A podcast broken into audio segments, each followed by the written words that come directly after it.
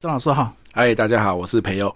好，呃，老师一开始把你个人背景介绍一下。是 OK，呃，我呢就是在自己开工作坊，然后专门在教上台表达技巧，那也有在做教师研习啊。那专门就想说，因为现在学生上课很容易分心嘛，怎么样在学生很累的时候，依然可以专心听课？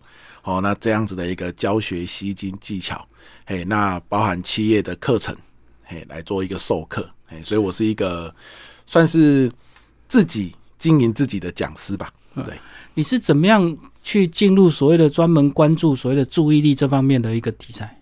好，因为我们以前在上课的时候，我们都是从学生族群开始。对，哎，可能从幼稚园一路国小、国中、高中到大学。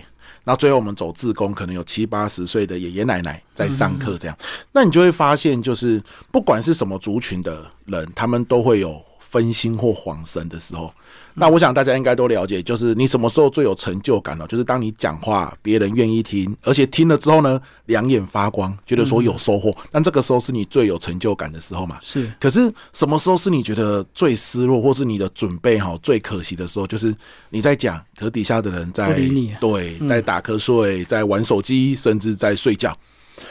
那我们就在想，怎么样可以让他们两眼发光？那一定是先从专心开始。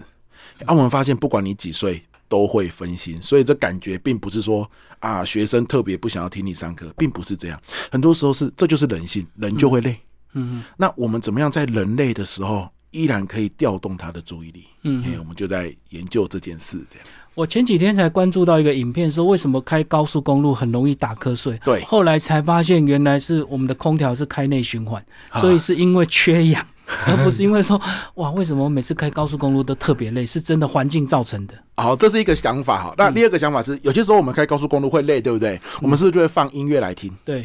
可是放音乐很容易睡着。嗯。为什么？因为它是一个单单纯的单一的资讯来源。哦，就跟景色一样，如果景色都是一致的，你就很无聊。没错啊，就好像你去听演唱会，反而你不会。对对对，开山路，如果是你在听那个综艺节目，你用听的了，当然不要用看的嘛，开车嘛哈。听综艺节目，一下子是某某人讲话，一下子是某某人讲话，几个 part。哎哎，这个他也不会想睡觉，就是跟听演唱会啊。根据研究，听演唱会也会晃神呢。嗯，有不少人在听演唱会的时候睡着。哦，因为他的频率都很一致，就对。就以前哦，演唱会没有他没有在设计的时候，就一直唱歌嘛，从头唱到尾啊。结果有些人中场就晃神，甚至还有人睡着。如果那个歌手慢歌比较多哦，哎啊，这几年演唱会产业兴起嘛，所以他们就会做一件什么事情，比如说请嘉宾。嗯，意外惊喜。呀，那或者是呢，请民众上台，或者是他聊天，对，那这个都是转换资讯来源，对对对，就本来是我的嘴巴在讲，哎，换成别人的嘴巴讲，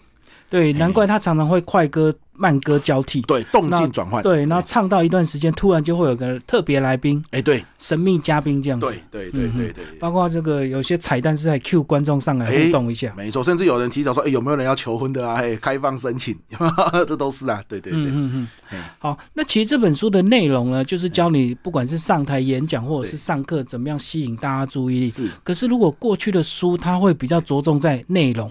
是，但是老师这本书就是除了内容很重要以外，反而是很多关注力、注意力吸睛的一个技巧。对，老师为什么会特别在意这个呃所谓的注意力这部分？啊，而且它其实都是教学的一部分嘛。那内容设计很重要啊。对，我常常说，这上台哦，你要觉得很很有收、很有成就感。那做老师或讲师这个行业，你要觉得很开心哦，就两件事嘛。第一个，你的内容设计要好嘛，那不外乎就多读书，对，多看书，多听课，多思考。哎，让你的内容有深度、有广度，对不对？可是内容准备好之后，接下来就是教学技巧啊。你到了现场，底下的人两眼无神看着你，好，那你准备的再多，你失落的越大嘛。嗯，好啊。所以其实坊间有蛮多在做内容设计对，没错的一个书籍。但是我要讲的是，就算你把内容设计好了，你到了现场，你没有意识到人的注意力是有极限的。嗯，那你越多的内容，反而后坐力越大，杀伤力越大。为什么？因为你内容越扎实，需要思考的点越多。对听者来说，他的大脑会越累，对，哎，他越快进入到需要休息的阶段。那你没有意识到，这就好像歌手唱了三首歌、五首歌，听众累了，你没有意识到这个时候需要请神秘嘉宾哦。那你下一首歌直接唱，那就是互相折磨了。对对对啊，所以这个这个来告诉你这件事情：当你内容很棒了，嗯，记得要意识到听者会累啊，怎么样累了，我们依然可以调动他的注意力。这个好像在很多大学生态里，很多教授都很有学问，哎，可是他讲课就是很容易让大家睡着。哎，没错，就是内容很精彩，可是他的表达如果不是那么对，嗯，这个你问到点了，就书里面就有写到嘛，就有个教授有一天呢，他真的寄信给我，好啊，我就不要说是什么科系的老师了哈，那他很在乎学生给他的那个评鉴分数，就现在都有教师评鉴嘛，满意分数是五分嘛，他说我不喜欢讲故事。也懒得聊生活琐事，更不喜欢带活动。但是我觉得我的内容对他们很有帮助。那是一个呃，如果你要考公务人员好的话，哦，他他上的课是很关键的一门课，就考那个类型的公务员一定会考到跟他的课有关的内容。但是他说我我不拖课，我也不晚下课，也不早下课，也不晚上课，我就是扎扎实实上我的东西，我就是好好的讲讲案例，讲方法，用练习。那你不听，这个是你的损失啊！你凭什么说我上的不好，给我二点六分？二点六分呢？回头被学生批评，对不对？对对对，他说这个你自己不早一点睡觉，对，然后来这样怪我。可是他最后信最后，我原本以为他是一封抱怨的信，可是信最后他问了一个问题，很很有趣。他说：“怎么样可以让我的教师评鉴分数拉上来一点？” 对，哎啊，那个时候我就跟他讲，我说：“如果你真的不讲故事。”真的不打算用任何的，比如说跟课程有关的活动，你也不分组，也不竞赛，好，那都没有问题。那你就要非常敏感的意识到时间现在流失了多少。嗯，哎，我们有一个概念，我啦，我有很多研究啊，我把它取一个大家比较能够记起来的名字哦，叫做分心的八。嗯，就是你单一讲述。大概八分钟左右，你如果单一讲而已，就像听歌八分钟左右，OK，看景色一样景色八分钟左右，单一资讯来源，听的人就会开始累。嗯嗯。他没有意识到他要晃神了，可是他就开始晃神。对，他大脑开始累。啊，这个时候他要干嘛？他就要去转换嘛。你不帮他转换资讯来源，他就自己转换。他怎么自己转换？对呀，他就划手机啊，放空啊，想事情啊。有一些就是更会影响到，就什么跟隔壁的聊天，哇，那就整个聊起来了，对吧？所以我就跟他讲，那你就意识到时间八分钟、十分钟了，对不对？你看一下你这个班这个班级的学生，对啊，怎么转？让学生讲讲话。举个例子，你讲到十分钟之后。点个学生问他说：“刚刚这一趴你听到什么重点？”好，我现在考你们一个问题，是刚刚我讲的这十分钟的内容。好啊，你们告诉我答案是什么？嗯嗯，对不对？甚至呢，两两一组讨论这个答案。对，这个都是很简单的转换啊，不影响你说你要讲故事，而且都是在跟课程有关的结合。嗯，这个是最简单可以做的方式，但是 CP 值很高。就如果你不想花时间去设计这些技巧的话，你就要更精准的掌握时间。对。嗯，对，注意力极限，对，大概到什么时候需要再稍微这个跳一下痛就对。是是是是。好，那这本书呃非常简单，三个步骤就是讲到开场吸睛、持续吸睛跟所谓的结尾吸睛。对，那我们就是先从所谓的开场吸睛呃跟大家聊。嗯。这个其实都在讲时间的流逝啊。那开场啊，我我我这样简单说好了，就是当我们要跟别人开启一个谈话的时候，可能不一定是上课哦，也可能是你在公司里面的简报，甚至是妈妈要跟儿子或女儿讲事情。OK，那我们总要意识到一件事啊，就是他到底准备好要听你说了没有？嗯，很多时候我们都以为上课钟响起就是上课了，嗯，其实没有啊，因为老学同学可能下课的时候刚刚跟小华吵架了，刚刚正在想一件。放学之后要不要去买的东西？他可能还在忙这些事情，甚至有些人还在写上一堂课的作业。嗯，好，啊，你就开始讲你要讲的内容了。哦，那个对老师来讲，终身是上课的开始，可是对学生来讲，他才开始慢慢准备收心而已。对啊，有有一个研究是这样说的，就当你分心之后啊。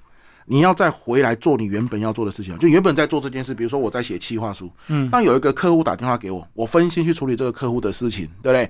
当我又要再回过神来写企划书的时候，需要多少的时间，你才可以继续专注在写企划书呢？根据研究，二十二分钟。哇，嗯，哦，啊，你说怎么可能那么久？我举个例子啊，他接完电话之后，他可能就想着啊，要跟主管报备一声，嗯，哦，他可能就想着啊，那我写个信给相关的部门，嗯，提醒一下，哦，这个东西做完了，哦，有点累。逛一下摸摸，划个购物，嗯，对不对？全部结束，哎，计划书要继续写，二十二分钟，嗯，好，那你说，你看下课就算是一种分析呢？对，下课分析完，如果你都直接上课哦，二十二分钟，二十分钟你都准备要再下课了，都快半堂多呀。但是有仪式感就不一样了。举个例子，大家，最近很红叫番茄钟嘛，番茄钟不就是按下去，它会倒数二十五分钟，然后休息五分钟嘛，对不对？好，那个按下去倒数二十五分钟的时候，你说奇怪呢？你休息五分钟不就是分心吗？嗯，那你分心要再收心，是不是要二十二分钟？对，二十二分钟，那你番茄钟就剩三分钟可以用呢？不是的啊，你番茄钟按下去那个那个动作就是仪式感，嗯，他在提醒你，好，现在我要专心了，开始。对，只要你有一个上课的仪式感，那。学员快速放下他原本正在想的事情、正在忙的事情，拉回上课，那个时间就会快速的缩短，不用用到二十二分钟。嗯，好啊。所以我说上台吸睛是什么？它就是一个仪式感。对，好。那举个例子啊，有个老师是这样子做的。他那时候听完我的课程，他是这样，他说：“我上课啊，因为他是自然老师啊，他的自然教室哦，不管你是什么班级的学生，要上课都要来到自然教室。你知道下课走那段路，吵吵闹闹。”好不容易到自然教室，都是很浮动的，对，都是很躁动的，对吧？好，那这个时候他以前就直接上课，哇，拿器材，常常一大堆打破那些自然相关的器材。那自然课不是要拿什么有的没有的实验的一些东西，对对，一天到晚被打破，为什么？吵吵闹闹，嗯嗯，好，要不然就没拿到，要不然就打破，要不然就拿错。好，阿周他现在可以做一件事，他上课 PPT 上面秀出来三个规则，第一个规则，桌面要完全净空。嗯，第二个规则，双手要放桌上；第三个规则，整组要不讲话。嗯，他就站在那边笑笑，他一个人在那，在那边等。对，只要只要有一组没有完成，他就继续笑笑在那边等啊。通常都是两三分钟，那这个值得等。为什么？那一两分钟就是大家安静静心的时间。好，那有人是什么？按那个铃铛，叮叮叮，有没有？叮三声就开始。对，那你说你要跟课程结合，叮第二声的时候问一个问题。第三声响完，你问一个人：“哎，刚刚那个问题，你的想法是什么？”通常这个问题都是上一堂课，你如果要讲出一个重点，会是什么重点？嗯嗯，哎，让他回顾一下嘛。对了，这都是一种静心提醒他们准备要上课了。对，因为我们真的在上课没办法等二十二分钟，只好利用一些技巧缩短这个注意力，把它收回来。对，啊，我觉得这个最棒。很多老师说啊，这个是不是暖场活动？不是哦，活动是这样。如果你做的是活动哦，那很麻烦哦，因为当你第二次要玩的时候，学生会说：“老师，这个我玩过了。”嗯，就会有人打枪啊。游戏会有那种会腻的感觉，嗯，可是仪式感不会。你看哦，今天我们去教会，对，听礼拜，那个牧师在讲道之前是不是会先唱歌？嗯，没有人会说：“啦，这个歌唱过了，不要再唱了。”它是一个仪式嘛，嗯，对不对？就像我的仪式感是三次深呼吸，好，这个我都写在书里面，嗯，好，三次深呼吸，吸气五秒，闭气三秒，吐气八秒。没有人会说老师我不要呼吸了，上礼拜呼吸过了，嗯，不可能嘛，这就是仪式感，嘿，哦，所以为什么不要讲笑话？因为讲笑话可能就会被学生打僵，这是一个。第二个是你有发现吗？你讲笑话依然是你的嘴巴在讲，嗯嗯，这叫做单一资讯来源，嗯嗯，你没有换了，嘿，我们我们说讲笑话通常都用在什么时候？他通常也不会开场讲笑话，通常都是哎呦，我看到学生快睡着了，突然来一下，来讲讲我昨天发生的有趣的事或者是痛苦的事好了。对不对？可是，一讲完，你发现学生在听你讲这些生活的事情的时候，哦，他们很专心哦，还会笑哦。然后你说：“来，我们来看下一题数学题。”他又趴下去了。嗯，所以你就会骂他们嘛？你会这样子说：“哦哦，我要讲故事、讲生活事，你们就要听啊。讲重点你就睡觉。啊，够完呢？好，你你你总是会这样子念一下，对不对？但是当你了解我们刚刚讲转换资讯来源的概念之后啊，你就知道，你讲生活故事讲的依然是你这张嘴在讲话。嗯嗯，你的资讯来源没有换哦。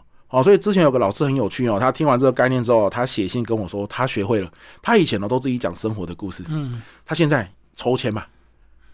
哦，抽签大家都会紧张。哎，没有抽签，你抽到你要讲你昨天。喜怒哀乐其中一过程，大家都会盯在那里。对对对，然后学生讲就转换资讯来源啦，换学生的嘴在讲。那学生说：“我不要讲。”我就问他说：“啊，学生不要讲怎么办？”他说：“没有，我会先跟他们讲好啊。你要听大家的生活故事，对不对？教课堂有趣嘛，你也要贡献你自己的，你总不能都听别人的啊。你讲再短也没关系，你讲十秒钟、二十秒也很好啊。啊，你昨天没有，你就讲前天嘛，对不对？他就啊，大家就哦，以后上这个老师的课。”就要先准备好，就有心理准备。对对对啊，所以他的仪式感和他整套的，他开场吸金做什么呢？其实啊，在我们教育里面啊，早就有一个开场吸金的仪式了。嗯嗯，以前就有了。大家不知道有没有想到啊？就是起立、敬礼、坐下，对不对？这其实啊，但是因为用用久了哈，用到一种大家不觉得它是一个仪式感，不觉得它是一个上课，只觉得它是一个过程。嗯，就有时候连老师也这样子想。那有个他那个老师他怎么做？他说他起立啊，他们学校还是保留的起立敬礼坐下。嗯，但是起立之后呢，他没有请班长马上说敬礼。起立之后就说了，各位要记得哦，你昨天发生的喜怒哀乐的事情啊，在隐私可以的情况下分享啊，想好你自己敬礼坐下。嗯嗯，哎，不用说老师好，你想好就自己敬礼坐下。好，这是一个，这然这次就是一个开场仪式。他要想昨天发生的喜怒哀乐，他是不是就要放下他刚刚下课的时候正在想的事情？好，或者手边正在忙的事情？那他有时候是这样问的：好，起立了，他就说：哎，想一下上一堂课的一个重点，想完自己尽力坐下。嗯哼，这都是一个仪式感，对不对？然后呢？上课到一半，他就去问同学：“来来来，刚刚不是要请你想上堂课的重点吗？你想到什么？这就是一个转换资讯来源。嗯嗯，所以这些方法书里面都有写到啊，你就会发现，就它不是一个有结构的方法，因为有结构的方法就有情境的局限，大概什么时候可以用，什么时候又不适合。对对，但这些东西是元素，是概念。好，然后呢，所以你用在各种的教学现场或是。传播资讯的现场应该都可以用得到。嗯嗯。可是我们看到有些所谓的这个网红老师啊，他们在一开始的时候都会用很热络的方式，对，包括唱歌跳舞，或者是带动唱，或者是怎么样。对。哎，那像这种方式，哎，是不是还是要看你这个上课内容的不同？对，有些课适合，有些课就不适合。我我就这样说好了，就是你如果真的可以唱歌跳舞，然后呢去带动，可遇不可求啊。嗯。对你如果可以，像举个例子，我现在在学即兴剧。嗯，哎，我发现上台的时候，我可以集训剧的概念融入进去，然后融入在那个里面，然后用你的声音带出一些马上可以抓住学生注意力的一个戏剧的台词。嗯嗯，哎，那很好啊。但问题是可遇不可求嘛？你有没有这个能力？对对对对对。那如果没有，我们就是一个研究我们自己的学问、研究的很精深的老师或者是讲师。我依然要抓住他的注意力的时候，我又不想要唱跳，嗯，对不对？我又不会唱跳，而且万一我跳了一次，学生说每一次都要跳，那你还得了？对不对？就更累啊，多呀，那更累。有没有更简单的方法？嗯，哎，是有很多美女老师会用这一套，所以还是要看自己。没错，没错，没错。好，那我们刚刚讲的是所谓的开场吸睛，那再来就是所谓的这个中场吸睛，甚至持续吸睛。对，哇，你居然能够找出三十三招，嘿。好，这三十三招啊，说真的，你如果认真看，它都不难，都是生活中我们应该都用过的，嗯，也意识到，但有些时候我们没有把它放进去用而已。那这三十三招都在讲一件事，就是转换资讯来源。嗯嗯，就刚刚讲的，如果你八分钟都自己讲，分心的八嘛，听者一定会到注意力极限。那以前我们看到听者恍神了，我们内心很焦虑，嗯，内心很焦虑之后怎么办？我们要么就讲得更大声，要么就讲得更快，嗯。但是听着你这样做，他们更焦虑。为什么？因为你的资讯来源还是没有转换。对，对。那现在啊，三十三号就是哦，当我发现这件事情的时候，我除了讲述法之外，可不可以加上一些其他的东西？嗯，嘿，那来做一个资讯来源的转换。嗯，嘿，那这样子的话，听的人就比较能够专心。嗯，对。而且不同的课程，它有不同的所谓的注意力的极限，对不对？嗯，刚讲单一资讯是八分钟，那一般上课好像你在里面提到是所谓的大概二十分钟，你就需要做一个这个呃一个节点的一个转换。嗯嗯，不同的情况啊，像 TED 认为十八分钟。嗯，哦，难怪他都是设计十八分钟一个，这就是他认为的十八分。那呃，有些老师告诉我说，哎，他认为二十分钟。嗯，但有些老师也告诉我，他认为五分钟。嗯，哎，所以那个数字啊，它就是一个说，好，我现在告诉你有一个数字。关键不是那个数字是多少，关键是你回想你自己要传达讯息的对象。你认为按照你过往的经验，你班上的同学，你上课的学员，他们的年龄层，通常他们多久就开始晃神？嗯嗯，嘿，那你要抓到这个时间，嗯，然后把持续吸金三十三招在这个时间点融入进去。哦，还是可以就个别状态的不同。对对，当然当然，我们我们这本书就是它没有固定的情境。但是他要知道，就是概念，就是他一定会晃神。嗯哼，那晃神的时候，你手上有没有方法可以用？而且年纪应该有关系哦。这个越小的小朋友，他的注意力应该就是越短，对不对？对，诶，它是一个弧，有点像山山丘的曲线。嗯，诶，越小小朋友越短，对不对？然后国小的时候好一点。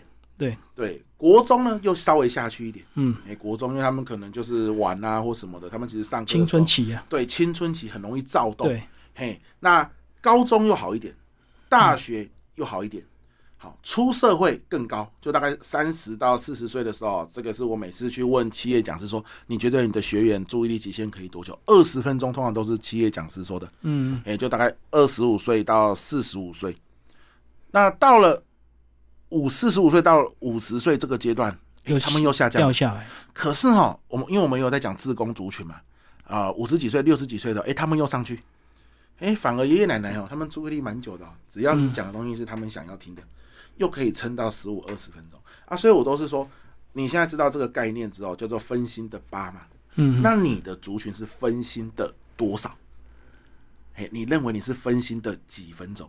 哎，如果你跟你孩子讲话，你觉得你讲多久他开始慌神？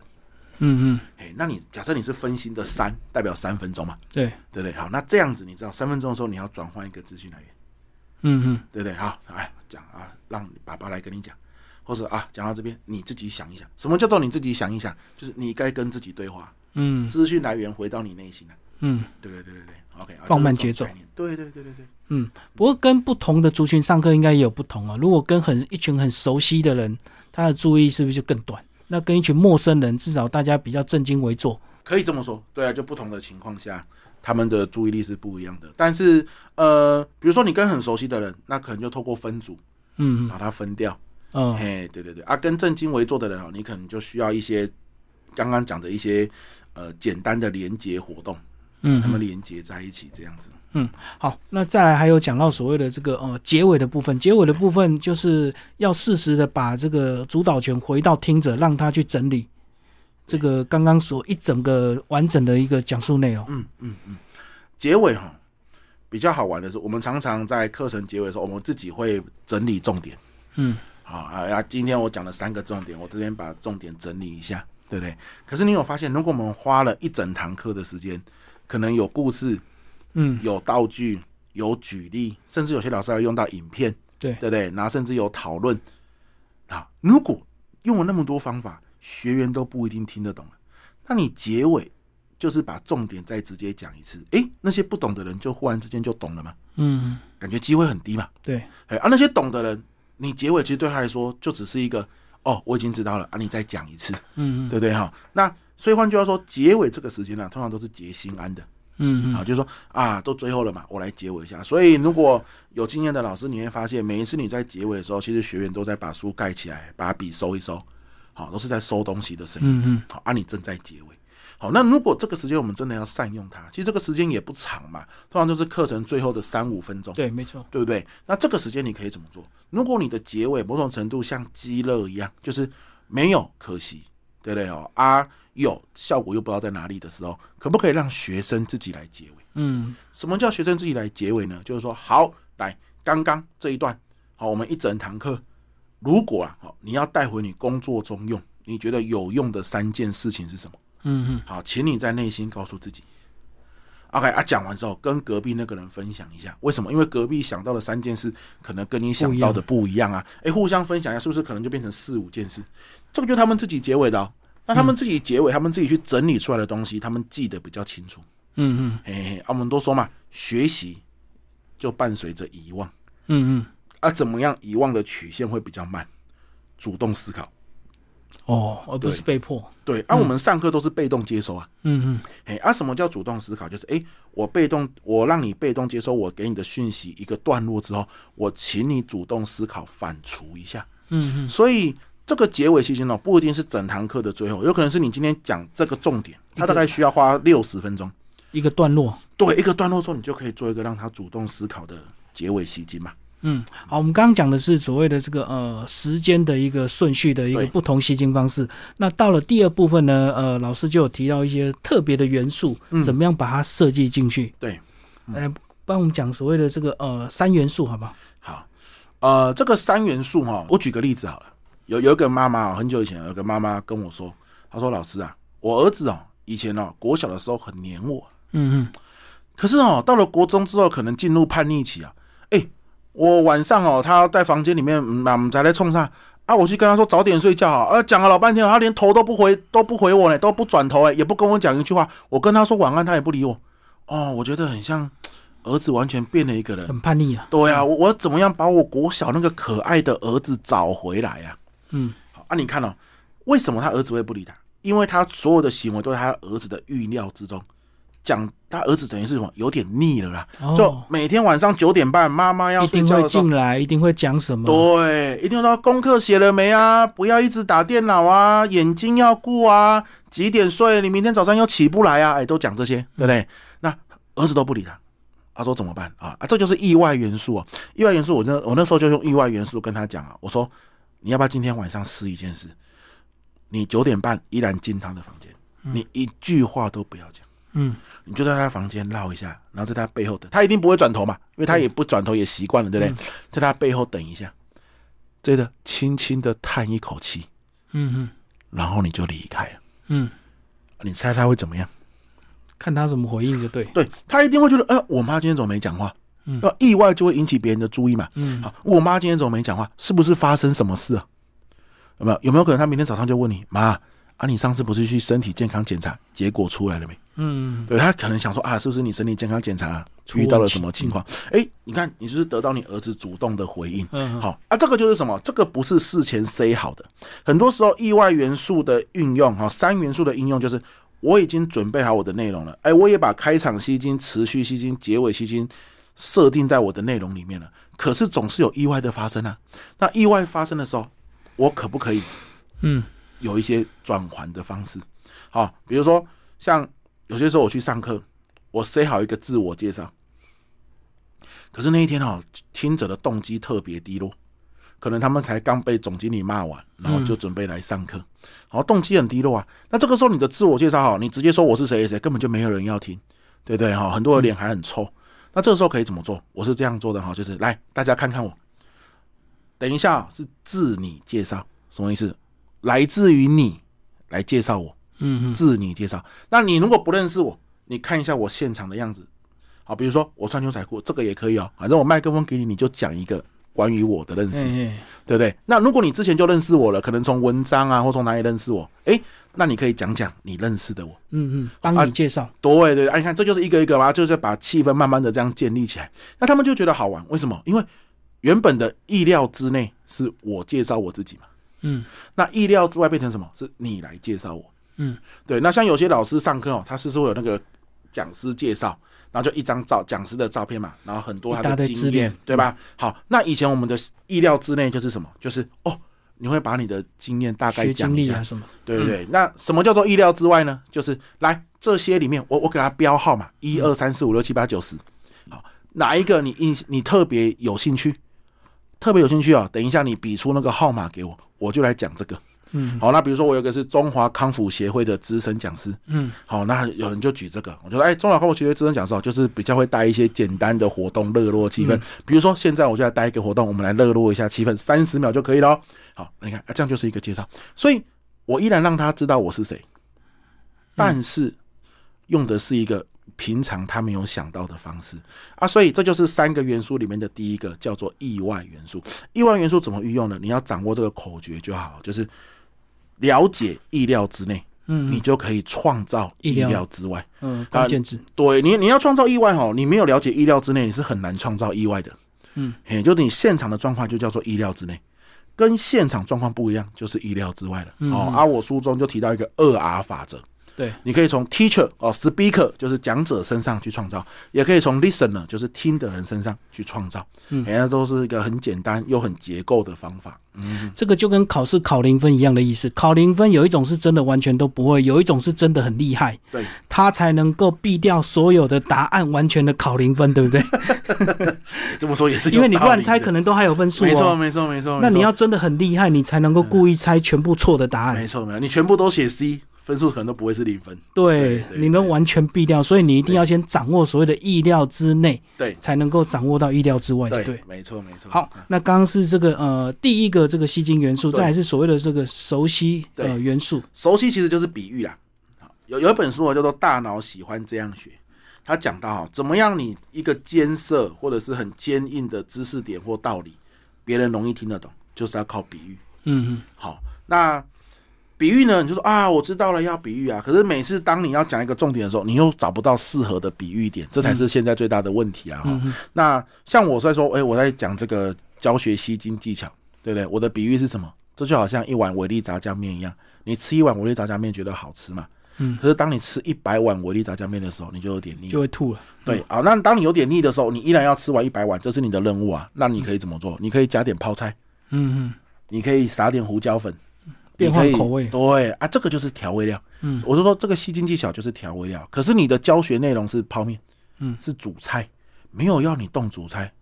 但是当学生听到有点腻，吃的有点不下去的时候，我们这个胡椒粉。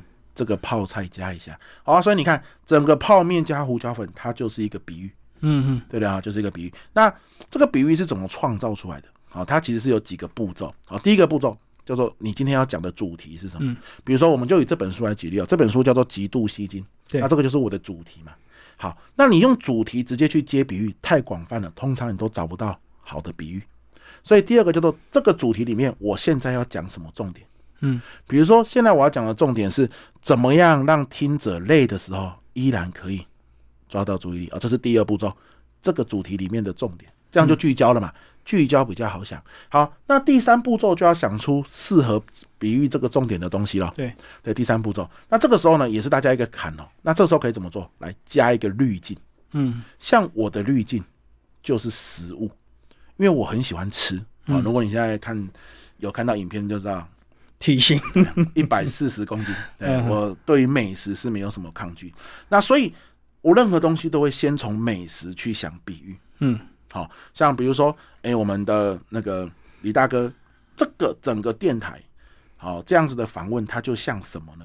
哎，我就认为，好，他就像一个很厉害的厨师，就任何的材料到李大哥的手上，他都可以把它炒出一盘很好的菜，炒出一盘很棒的访问，然后让别人。喜欢吃，乐于吃，哦，那这个就是我用一个厨师来做比喻，是。对我的滤镜就叫做厨师，嗯，那有些人的滤镜是 NBA，是篮球，没错，对，有些人的滤镜是运动，比如说水上设施，有些人的滤镜是车子，好，那每个人就我上我在书里面有写到，老师你要自己一个明确的定位，嗯，你的兴趣是什么？用这个兴趣来去做比喻，哎，所以我在讲表达，我都用珍珠奶茶做比喻，嗯嗯。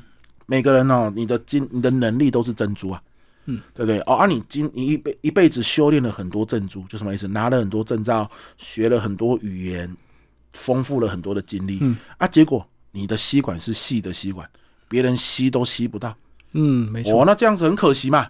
对不对啊？如果你没有珍珠就算了哦，对不对？你这辈子就就是一杯奶茶，就是我们的人生嘛。没有珍珠，那你吸吸管就吸吸管了。可是如果你很多珍珠，结果别人都吸不到，那就是最呕的一件事。嗯，吸管就是表达能力。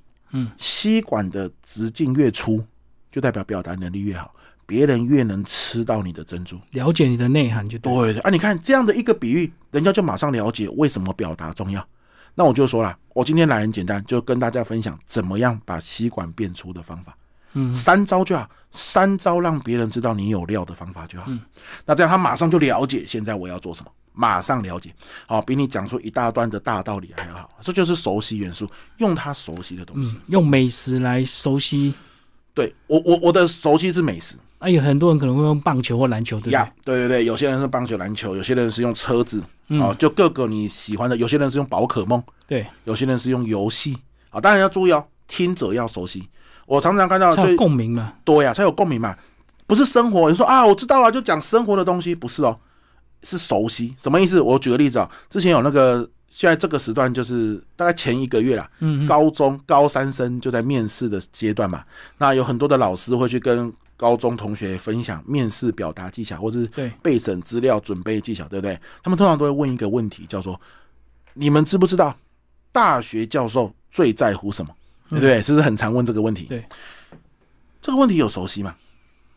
不熟悉，不熟悉。为什么？因为高中生根本没有遇到大学教授。对啊，除非他老爸就大学教授，他老妈就大学教授。嗯，要不然这个问题他们是没办法回答的。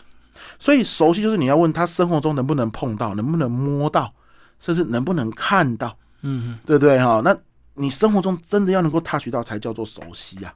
好，所以你的比喻要符合你的滤镜，你才比较容易想到。第二个要符合听者真的熟悉的东西，所以才说是熟悉元素。我把它抓出来的名字就叫熟悉元素。嗯，的比喻要真的是他们熟悉的，用重点来连接，不要用主题，主题太大了。对，一个主题底下有超多重点，你甚至可以帮每一个重点都想一个比喻。嗯，啊，比喻的具体化就是道具。嗯，像我用珍珠奶茶吸管来比喻表达，我可不可以真的拿一杯真奶？可以啊，可以啊。啊，你拿出来之后，你就变成什么？诶，这还可以是一个送学员的礼物，诶。嗯，对不对专心听的人对呀会给他然后我就吸我就问他说：“哎，这杯真奶如果真的给你喝，它要有六十块的价值，我都买那个那个 seven 的嘛，嗯黑糖珍珠状的。它现在一杯六十块，这条六十块价值，我现在拿到你面前了，他真的要付我六十块，你觉得他还要再加点什么？答对了，这杯给你，哇，那个现场马上就吸金了，热烘烘，热烘烘啊，六十块真奶谁不要？对不对哈？那但是你要有真的具体这个东西啊，那你有你只是放在 PPT 上面可不可以？可以，它也是一个比喻。嗯，对，你把吸管拿出来画叫做表达，珍珠拿出来画叫做能力，也可以。嗯嘿啊，就看你喜欢哪一种。总之，道具就是具象化的比喻。嗯，好，刚刚讲的是熟悉啊，啊，对最后一个是情感元素，对，好，情感啊，说穿了就是讲故事。嗯嘿，你你在讲一个重点的时候，讲一段内容，真的找不到比喻，想不到道具，嗯那你就问这里面有没有一个故事可以讲？嗯，故事有关键哦，不要讲一群人的故事，讲一个人的故事。嗯，嘿，比如说你你你你讲物理讲化学，它其实通常物理化学很好讲比喻跟道具啊，但是你真的想不到来发明这个理论的人，他有没有一个小故事可以分享？好，来故事哦，又是从逆境到顺境的故事最好。他在发想这个理论、发想这个东西的时候，他是遇到了什么样的事情，然后让他去做整理，然后发想出来的。OK，真的找不到比喻跟道具，你就问这个这个重点有没有一个小故事可以讲？故事也是很引人入胜的，故事才能够牵动别人的情感。嗯，对，那情感会抓住注意力。好，那最后有讲到说，呃，吸金的这个陷阱怎么样变成这个呃有点反客为主，对不对？对过度的强调技巧跟吸金，反而忽略了内容。其实讲的就是时间啦。我举个例子啊，比如说你现在抽签说，哎，十十六号同学分享一下你昨天的喜怒哀乐，有没有？我们又回到前面的分心的八嘛，对，来分享一下。然后这个同学哦讲了十分钟，哦，你一堂课五十分钟而已呢哈，啊，这个同学分享经验讲了十分钟，这个就是舍本逐末了。嗯嗯这个就是我吃泡面吃到腻了，结果他撒一个胡椒粉撒了半罐，嗯，哦，啊，连泡面都找不到，对对不对哈？啊，所以比如说今天我意识到这个只是一个吸金，只是一个转换资讯来源，我就会做一件事。来，同学，十六号同学分享一下昨天的喜怒哀乐，嗯只有九十秒。好，你只有九十秒可以讲哦。好，你不要一讲给我讲十分钟。嗯嗯，对，那这个就是你意识到说这个时间是在做吸金。对，然后上课还是要比较长。嗯我上课八分钟，吸金两分钟；上课八分钟，吸金两分钟，嗯对合在一起刚好五十分钟下课嘛，对对不对？你不能吸金八分钟，上课两分钟，吸金八分钟，上课两分钟，然后把这本书丢了，然后告诉我这本书烂的要死，进度都赶不完。哎、那就是舍本逐末，这就是踩到吸金的陷阱。如果你这样用这本书，你真的应该丢掉，哎这就害了你。嗯好，最后这个呃，老师你把这本书的一些推荐人介绍一下。嗯，好这本书有蛮多老师推荐的哈，那其中我最佩服的是仙女老师啊，嗯于怀瑾于老师，他因为刚办所谓的离职，对不对？对他刚办离职，就是从体制内老师，然后走到体制外。那我我好好几年前就上过他的课，嗯，就是他就讲教学技巧的工作坊啊，我从里面呃学到了蛮多，真的除了讲述法以外，也有很多的方法。嗯那也因为这样子，开启我去研究怎么样可以有更抓住学生注意力的概念，这样子、嗯嘿。所以谢云老师那个时候愿意帮我写序啊，我个人也是非常感动。那当然这也要非常感谢远流了，就是因为远流去找，哎，老师可能比较容易。